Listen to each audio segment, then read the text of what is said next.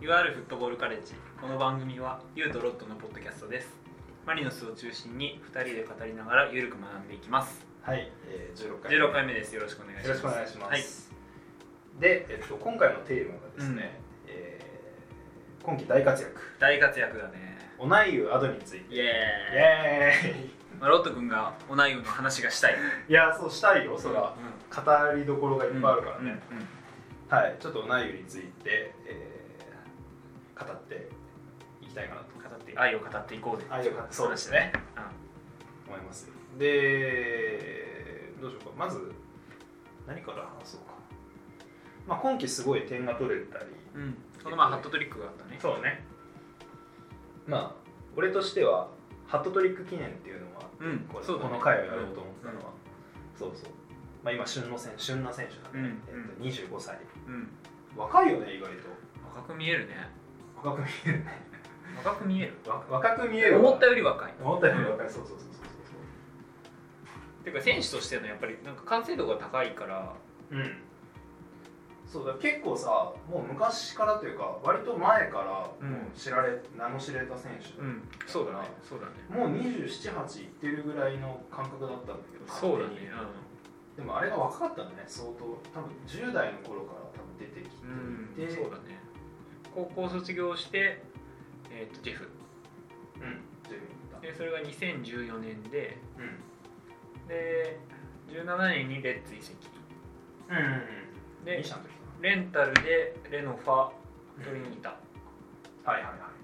いで、まあ、大分で結構活躍してでしたねでその後に2020年シーズンにマリノス浦和から完全移籍うんうんかうんな、っていう感じだったらねアドの大分の時の印象ってなんかあるうん、うんなんか器用な選手だなっていうイメージはなんとなく覚えてるああ器用かう器用っていうのはそのん、なんかその1 8 0ンチって今ウィキペディア見て書いてあったんだけどなんだサイズの割にはボールも収まるし、ろううんなんていうのそのボールの扱いとかうまいしああ確かに確かそのいわゆる大柄なセンターフォワードではないんだなっていう印象はあってにうんうんうんポストただのその電柱タイプ的な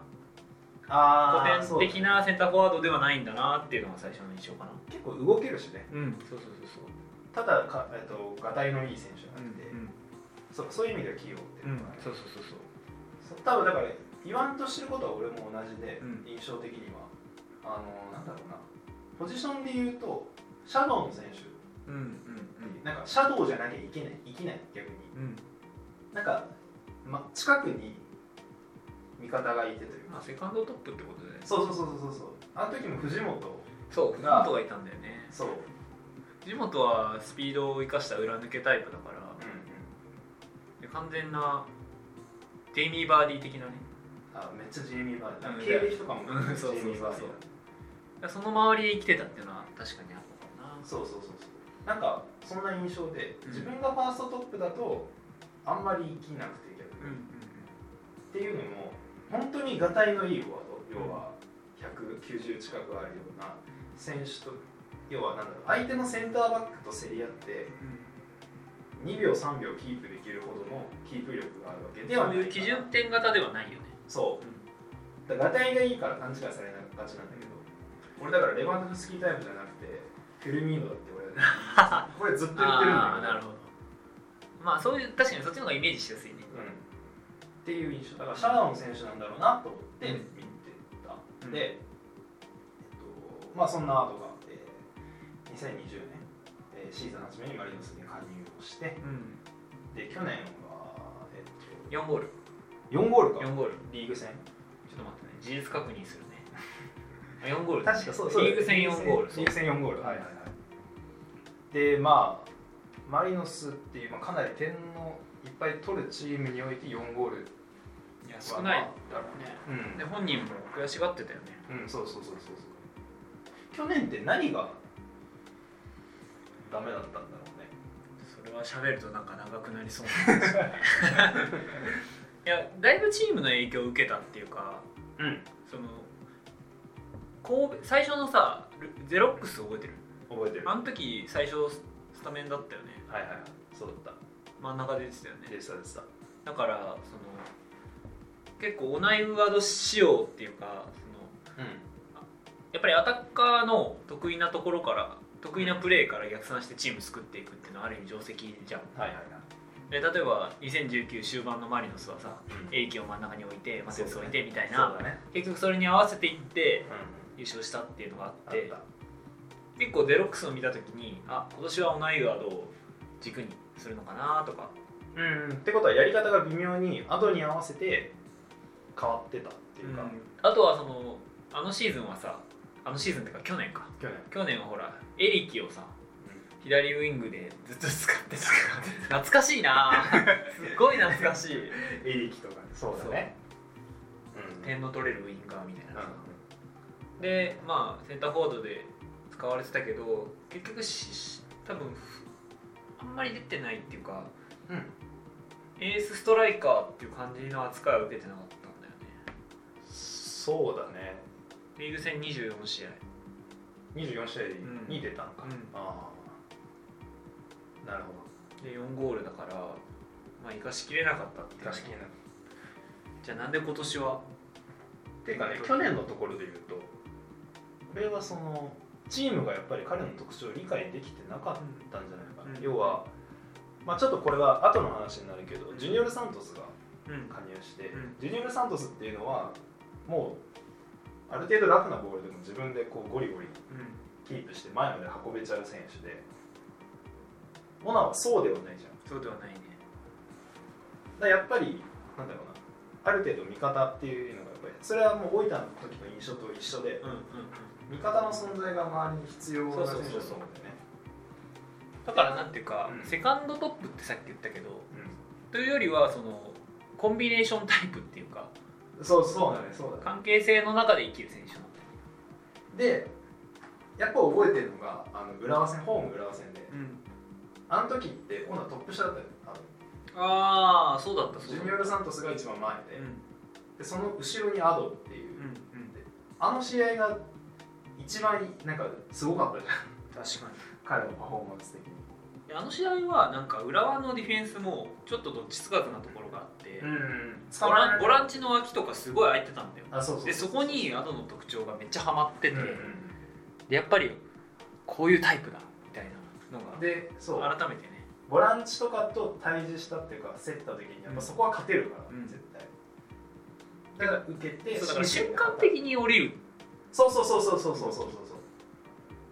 だからフィルミーノだって言ってる分か ったよやる意味だね そうだからそう少ないタッチ数で受けてうんさばいて、でリズムを作って、う自分もゴール前に入って、まあ、点は決められなかったけどあの試合はうんうんまあチャンスは作ってましたでそれがまあ課題と、まあ、できてたとこもそこだよね多分去年から、うんでそれはもう一貫してう見え見せてる部分だと思うよんうんでじゃあ今年に入って、まあ、ゴール量産をしていてゴール量産は8ゴール9ゴールとかだよね8ゴール8ゴールか公式戦でいうともっと取ってんだよねそうだねああとそのす特徴で言うとあのなんていうのかなその点で合わせるのがめっちゃうまいあもうみんな分かってることだけど、なんか変な角度でさボールすらしてゴールとかさうまくないめっちゃうまくないうまいうまいうまいうまいあれでしょフォームの清水戦かな去年のちょーんってなんかあったアあーリっーたクロス後ろから来るクロスをうんつま先かなんかでちょーんって合わせてそうそうくそるとかあんなん曲芸だよね曲芸曲芸だからコータとの水沼コータとの相性がいいのはそこなんだよね、そうだねそうだねで動き出しもすごく何度もできるしで点で合わせるのがうまいっていううんうんうん単純に上かディフェンダーの上から叩くとかではなくて、そうそうそうそうそうちょっとテクニカルなんだよねだからなんだろう彼のその、まあ、言い方ちょっと悪いけど中途半端にがたいがいいから、結構勘違いされがちだからなんかちょっと変わってるよねそう変わってる珍しいタイプだと思う、他にあんまりイメージが浮かばない感じ、まあそうだねミドルはいいの持ってるよねあ持ってる持ってる持ってるでも去年はあんまそれもうああんまり打たなかった打つシーンはあんまなかったよねなかったよね、うんそうそうそうそうでじゃあ今年なんでこんなに活躍できてるのかっていうところでうんうなんかあるーんどうだろうななんか変わったこととかまあやっぱりその相互理解が深まったっていうのはまずあって、ん周りがそのアドが降りる動きと周りが抜けていく動きっていうのもう当んうんう然んあるし、あとはそのバタバタした展開が減ったことかなあそもそもチームとして、うんオープン展開っていうか行き来するんじゃなくてそっかそもそもコンパクトなままうんうんみんなで敵陣に入ってとかでそうそうそう近くにやっぱ味方がいるから、うんその試合のテンポうんうんうんが彼に合ったスタイルだったのかなとか思うけどあとはあれだ彼自身の動き方でいうと、うん結構なんだろうそういう自分が得意な要はドシンと中央に構えてるっていうよりは左右とかにどんどん顔を出してって、うん味方と近い距離感でプレイできるような立ち位置を彼が取れてる気がすうんる、うんうん結構サイドに流れる場面が多いじゃんそうだねそうだよねでなんか例えばだけどマリノスって同じサイドに人が集まるじゃん結構、うんうん左にしんちゃんがいてヒロトがいて大然がいてマルコスがいてってなって、うんそれが逆サイドで打った時に人がいなくなるっああていう時にアドがスッてサポートに入ってうんうんプラス1作るみたいなのが結構よく見るなと思ってて、うああいうのもなんか彼が生きんるうん理由なのかな要は段階的にそのボールを進めていくっていううんことがすごく長けてる選手たけてるねそうだねただそのそんなにトラップがピタッと収まるタイプではないからうん意外とポーンと浮いたところを後ろから狙われてカウンター食らうみたいなのもあるね結構あったりしてあるあれ結構危ないよねあるあ るあるでそういうのもなんか今シーズンは減っててそう減ってるんだよねそれがそれは多分降りるタイミングが効果的だったりうんとかまあ周りが連動してるからってことうんなんうんだうんじゃあ彼自身の成長っていうのはまああるにはあるんだろうけど、うんやっぱりチームのまあそこは分けられないよなそのチチーームムだだねね、本当にあとは例えば大然が左ウィングにいる時とかさポジション簡単に入れ替われるじゃん入れ替われるそのじチームとしての流動性のあ増してるじゃんあ今シーズそうそうだねン増しても問題ないメンバーになりつつあうんうんるうんからそうか大然が中に入ってきてうん空いたところにアドが入るとうんか逆にサイドサイドに流れたりとか、まあ順番としてはでも逆が多いんじゃないアドがボール前に降りてきてはたいてその間に大然が裏抜けてみたいなのは結構ある気がするそういうパターンうんアドが生きるパターンがうん結構あるっていう感じだね、あー結構だからそこ危惧してたのがマルコスがさうんうん降りるじゃんああうちのマルコスうんうちのマルコスちゃんうちのマルコス だからアドが孤立するっていうのが結構去年あってあそれがあんまりないのはやっぱりでもそれもあれだよねチームとしてそのなんだろうスローダウンじゃないけあ、ど、ある程度そうそうそうそうコンパクトなまま攻めてうん守ってっていうのが、もうやるようになったかなっていう、あとはそのコンパクトなままサッカーをするっていう話で言うとやっぱり守備の貢献ああだよなだかこれはねら俺俺らが多分マリノスのアドを見て最初の印象って多分それだと思うのうーん確かにボールを奪われた瞬間のチェイシングうん、すげえっていうそれゆうくん言ってたよねずっと言ってたあっのけさ言ってたっけうん去年の ACL のシドニー戦ホームのうで結構あの時さえっとボランチの高荻原がん前に行き出したり、うマルコスもなんか前に行ってうんうん奪われた後どうするのみたいなああ言ってた言ってたうんうんアドが頑張って下がって そうそうそうそうそうスペース埋めるっていうかうんボール奪いに行くっていうのをやってて、うんあそこはだからずっと彼が加入してからうんできてることうんうなうんんだよ、んうだからその守備の切り替えのタイミングをすごくよく分かってるっていうのも、降り降りるタイミングがいいっていうのもんゴールを点で合わせるっていうのもやっぱ鼻が利く選手なんだよねすごくああ分かるどこに行けばいいそうのかポイントを常に探しててっうんうんうんうんていう選手なんだよねポジショニングみたいなところなのかなそれ,、それも一要素だあく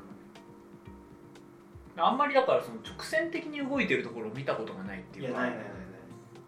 常にこ確かうに旋回しながらない、走ってる感じの印象があって、それはだから今季たくさん点を決められてるのもすあるそれが理由だよね私直線の速さがあるわけではないんじゃない足は速い方だと思うけど、そんなにこそうねそんなめちゃくちゃ速いタイプでは爆ない発的なスピードがあるわけではないっていう中でやっぱり動き方だったりタイミングの妙でうんうまく外して点を取るなり、まあ、ホストプレーするなりっていうのをやってる選手なのかな、そうかだから点が取れてる理由もそこがやっぱりうんうんでも動き方自体はまあやっぱそれは周囲とあれかなタイミングだったりが合うようになってきてるとこなのかなそうだねあとは今シーズンはさあのクロスに対して複数人入るっていうのが結構できてると思うからまあ大勢がいるのもいいよねそうそうやっぱそれが大きいねうん例えば442424244みたいな何442もしくは424みたいなああやり方をする時もやっぱり補完関係がしっかりあるしうんゴール前にしっかり飛び込んでいけるし、確かにああいうなんていうかさアドのプレーってさ決まると気持ちいいんだよねああそれはね点が点が入る時もうそうだしあスペース見つけてそこにスペースあったかああとはそのマリノスが自陣でボールを奪った時にそのトトランジションうんの起点になってレイオフでさやるアドが降りてきて降りてきてボールがサイドにバーって抜けていく時とかさ気持ちいいじゃんうんああかゆいところに手が届く選手だよね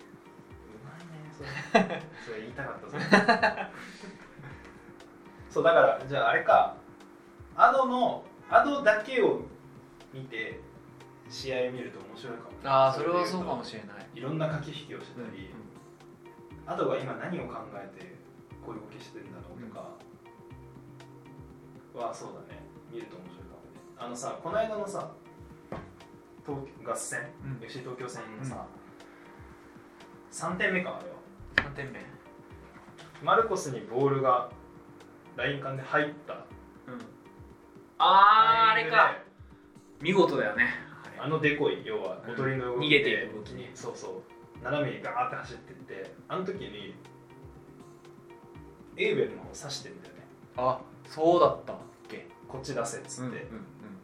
後ろ手でこう刺して、うんでマルコスがエーベルに通してでそれもまあ点が入るんだけうど、んだから周りを見てこう自分が何をすべきかうんうっていうのんを判断してうん動くっていうのがうまいんだうなんだからそうかそうだねだから本質は変わってないんだよね変わってないと思ううん周囲との関係性の中で今シーズン何ができるようになったかって言われるとちょっとパッとは出てこないけどうでもスタイルがアドに合うようになったっていうのはそうだしんあ止めづらい選手だと思ったうんうんうんそうだね逆にあえて現状の課題現は状の課題ねこれ難しいな難しい 自分で出したけど課題まあでもやっぱストライカーだからう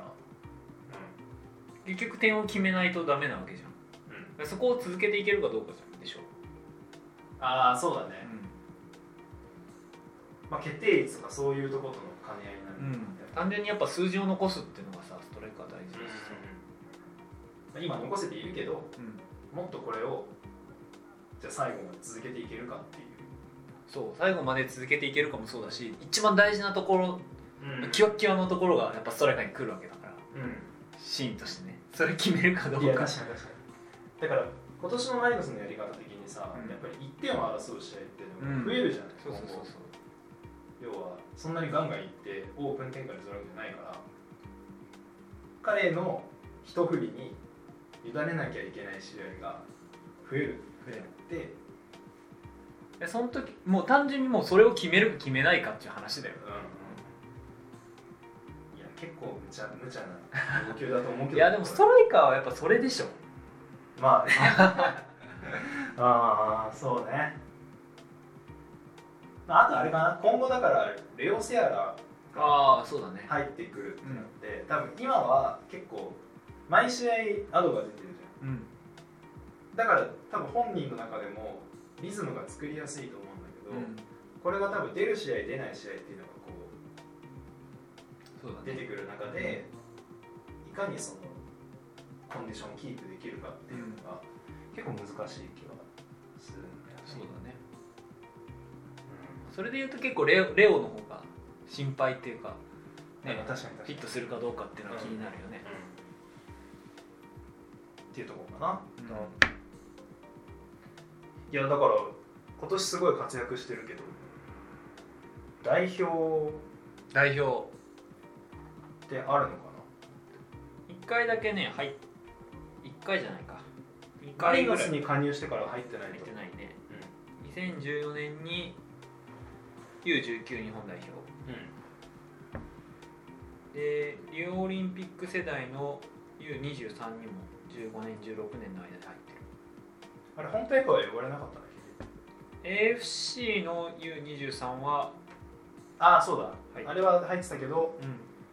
リオオリンピック自体本戦は落選ああそっかだけどバックアップメンバーとして追加登録はされてるっあていう感じなんだあまあじゃあ出れなかったんだまあいずれにしてうもんオリンピックはねまあ、どうだろうその、まあふまあ、今の年齢だとフル代表って話になってくるけど、ライバルは誰だえっ、と大迫さんです大迫センターフォワードだと大迫鎌田とかもセンターフォワードだよねやるかなやるねでもあんまりいないんだよでもいわゆるセンターフォワードってことでしょ、あの代表であれむずいもんな結構どっしり構えてるとこそう日本代表のセンターフォワードってなるとまたタイプ変わってくるそうかだらねまあだから結果出し続けて親善試合とかに一回呼ばれてそこでどうかだけど、それをやるにはさやっぱり数字じゃないうんそうだね、うん数字出さないとその検証もできないのか単純にそのスタイル的にこの選手日本代表の今のメンバーに合うから取ってこようっていうのはさやっぱストライカーだとあんまりなくてさうんうんうん結局点が取れるか取れないかっていうとこそうろねが大事じゃん、まあ、でもハマれば面白いと思うけどね日本代表頑張れば面白いけどハマんの時間かかりそうだなと思ってすごいなんかうん結局マリノスも1年間かけてようやくフィットした感じなのでこれ、んそうだねだから器用なんだけどハマるのは難しいのかもしれなうい、ん意外とかな代表ってなるとね、でも今も多分それこそ周りの環境も良くて自分ももう点も取れててすっごい上り上司だから、もうウハウハでしょもううん一回呼んでみるぐらいのことあるかもしれないあるかもしれない確かにそれはありそうだないやでもねだからこんだけね活躍してるとさ海外的な海外移籍そうああると思まあなくはないんじゃないうなくはない、てか見てはい るんじゃない海外の人人、てかスカウトとか、まあ、一応グループ配下だしね我々、うんそうそう参加だしレーダーレーダーはうん常に照射されてるわけまあそれもだからやっぱり点取りまくってるっていうことにじゃん、点取りまくればあるなやっぱ結果なのかなやいそこ結も果だよストライカーは行くとしたらどこどこが生きると思うああその妄想話妄想話いいねいいね分かったじゃあプレミアうんブンデスうんセリエ A リーガうんリーグワリーグンオランダ LDBG まあオランダはちょっとあれかじゃあ5大リーグとして五大リーグどこにはまりそう行くかどうかハマりそうね多分さすがにこの年齢で5大リーグはまあ難一部は難しいと思うのよあー25歳まあそういきねなりはでもし行くとしたらどうどのスタイルにハマりそうっていうこのどうだろう難しいねそれ俺はスペインだと思うスペイン要は彼がまだ体格でえっと最前線では無理だけどトップ下とかシャドウみたいなポジションで,、うん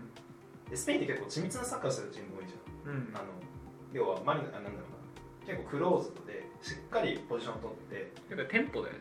そうそうそうでボール保持をうん結構思考するチームが多いから、結構こう距離感近くでプレーできるうんうんだからそのなんか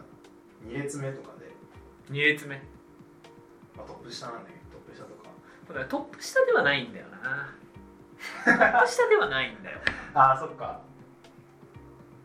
まあセカンドトップかセカンドトップシャドウなのか、うんそうシャドウストライカーもねまあツートップタイプなんだろそうそうそうそうだよねうな基本的にはなんか前にすっごいがたいのいい選手がいてうん 衛星タイプだねトーマス・ミュラーみたいな感ああミュラーねじいろいろ例えすぎてもうわけわかんないもうわけわかんない まあそれラリーガかなって確かに実際本人はその思考はあんのかな海外行聞いたことないとないよねてか出たこともないよねまあ今までそこまで結果をやっぱり出せてないからってい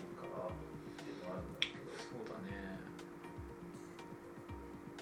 この夏ありそうじゃないなんか噂ぐらいは噂ねあるかなうでも例えば大然とかさもうポルトガルに早々に若い頃に行ってさ今はまあマリノスにいるけどって考えると、まあ、全然あるよん、うん、実際問題はそのベルギーとかなんだろう5大リーグじゃないけどまあそのヨーロッパのレーダー下にあってそうそうそうそうそうそうそっていうう、まこあ、と可能性としてあるとは思うけどねまあ、その代表に呼ばれるとかさ海外に行くとかになるとさやっぱり J リーグで活躍するのとはまた別のなんてこことが必要になってくるっていうさ、例えばアドはさ今シーズンマリノスにさすごいハマハマってさいい活躍してるけどさ、うんその他のチームで活躍する能力うんうんうんみたいな話ってさ結構あるじゃんうんうんうんうん例えばバルサの選手がバルサでしか活躍できないみたいなさあるねそういう、まあ、話があるじゃんうん具体的な例が出てこないけどうんで代表に入りたいって言ってマリノスを出ていったサイドバックとかいるじゃんいるね、そう赤いとこね赤いとこしかしかねそういう意味でその自分たちはマリノスファンだからさマリノスにどう合うかみたいな視点で見るけどさやっぱり選手たちはキャリアの中の一つのチームだわけだからまあまあまあどう捉えてるか全然人によるっていうか選手によるよね、うんそこは確かにねそういう意味ではさ例えば竜太とかさ小池竜太とかさ、多分海外に行きたいじゃん、まあ思考はあるよね、今でも行きたい、いと思ってると思うんだよだからその今マリノスで自分のプレーの幅を広げてるタイミングだろうからそういう視点で見るとまたちょっと変わってくるねああそうねうまあちょっとまだでもすごいペースだもんなあとの点の積み方今ん、うん、年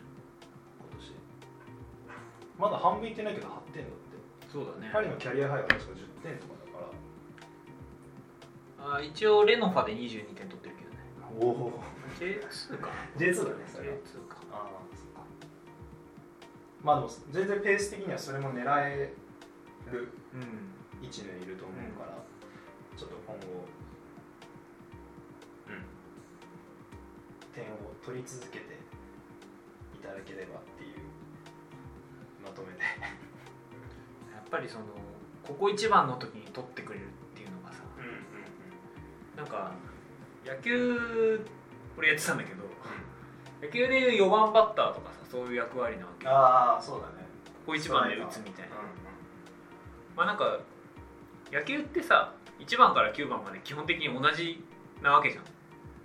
まあ打つっていううそうだからそこはちょっとサッカーと野球だと全然違うんだけどあー基本的にはなんていうか定説として4番はここぞに打てばいいみたいなのがあるわけ強打者がいてね必ずやっぱストライカーもそうだと思うんだよ